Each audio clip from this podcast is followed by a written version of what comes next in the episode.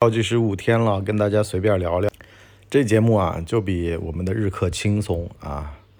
手上拿着个手机，随便呢蹲到哪儿就能聊一会儿。所以啊，我也想问啊，如果呢这档节目收费，一天一块钱，一年的费用是三百六十五块钱，你们还会订吗？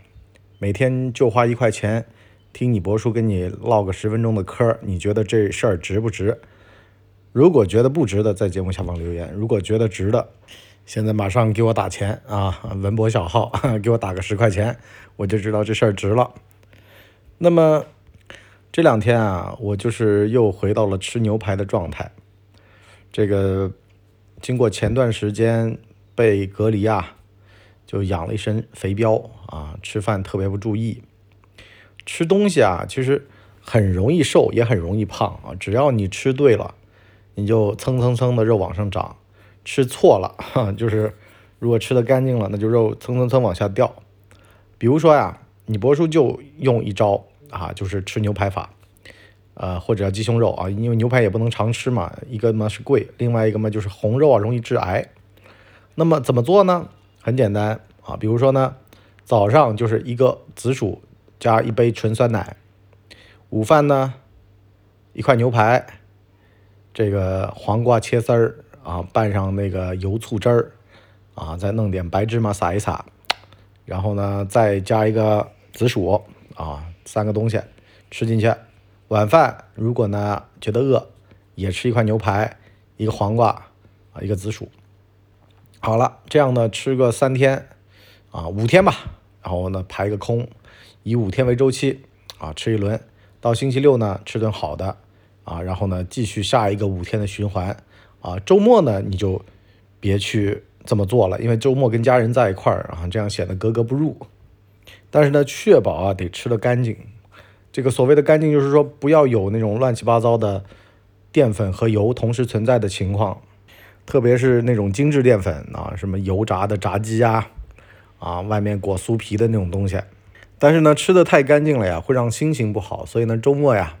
偶尔放纵一下，啊，让这个循环啊变得更加的健康。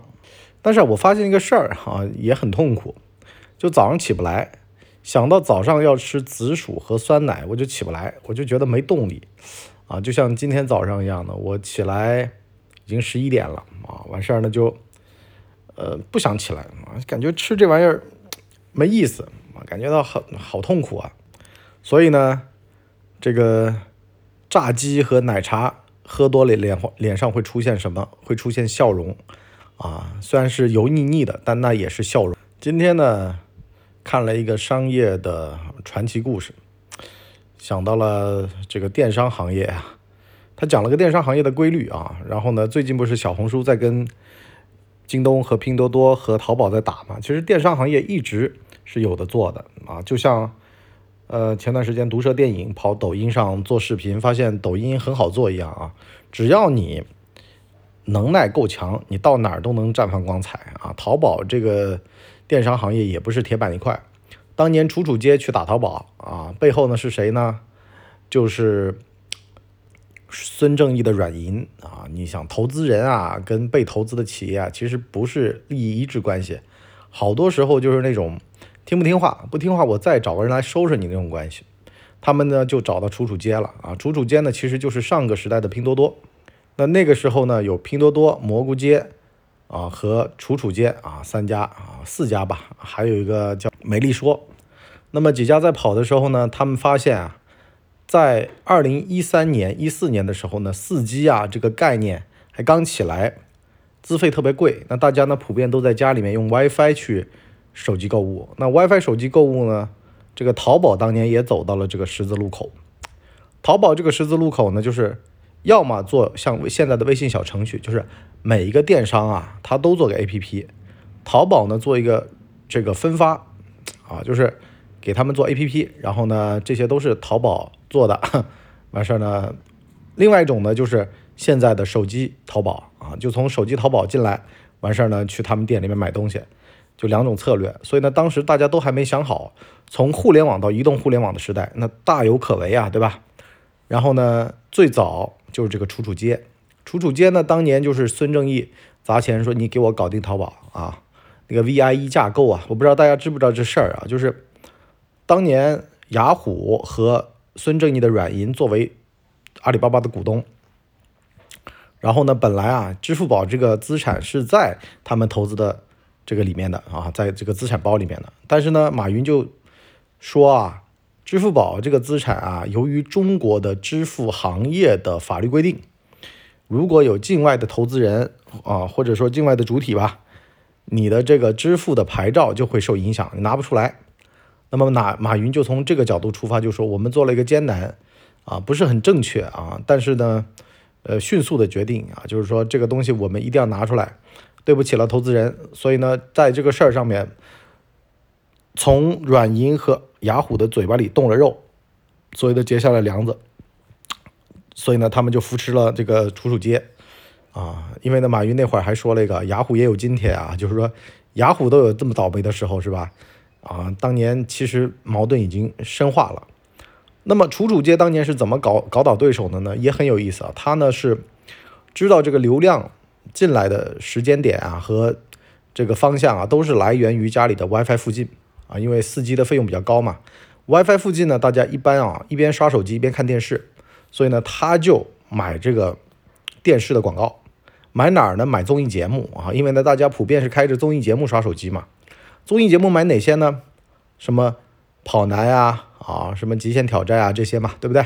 后来拼多多就这么干的嘛，拼多多一直在冠名那个极限挑战，所以呢，楚楚街就把第二到第五名的广告全包了，逼的对手去买第一名。第一名的广告非常贵的啊，美丽说，我记得后来就花了三个多亿去买了跑男的一季的广告，后来呢，这个钱。就不够了啊！因为呢，说句实话啊，在投资行业里面，第一梯队啊，能够拿到软银的钱，那肯定独家的嘛。那别家就拿不到软银的钱，那别家的资金链就会稍稍微紧张。你只要在资金链上给他动手脚啊，比如说逼得他烧光他的钱，那么你就赢了呀！不战而屈人之兵啊！看到这儿，你们有没有觉得背后一凉？哎呀，商战呐，是吧？其实无论是商产，还是家庭啊，有点心机都不是坏事儿啊。很多时候呢，你可以啊，通过策略的形式达到自己的目的，而且呢，表面上看起来还挺，挺好的，是吧？你根本就没有动用什么资源，你无非就是在买广告的时候，你买了第二和第五名嘛，啊，然后呢，逼的对手买第一名嘛，最后呢，他花了三个多亿啊，你才花了一个亿，然后呢，你没烧多少钱，他烧死了。所谓的想要其灭亡，必让其疯狂，对吧？这其实是个好办法啊。那我们今天这个故事啊，就先讲到这儿。为什么呢？因为我手上还有点事儿啊。那么最后呢，我想跟大家说啊，明天我跟大家汇报一下我的体重的下降情况。如果按照这个食谱吃，它是能够降体重的。其实啊，对大家有个参考作用。不过我一直是用这种轻断食的方法啊，不知道大家有没有什么好方法，也可以在节目下方给我留言。那么今天就先聊到这儿啊。你文博弄了一个。文博真的会这个号，最近呢，在这个办写作训练营，收钱的啊，有兴趣的联系文博小号这个微信号。好了，今天就到这里，下期见，拜拜。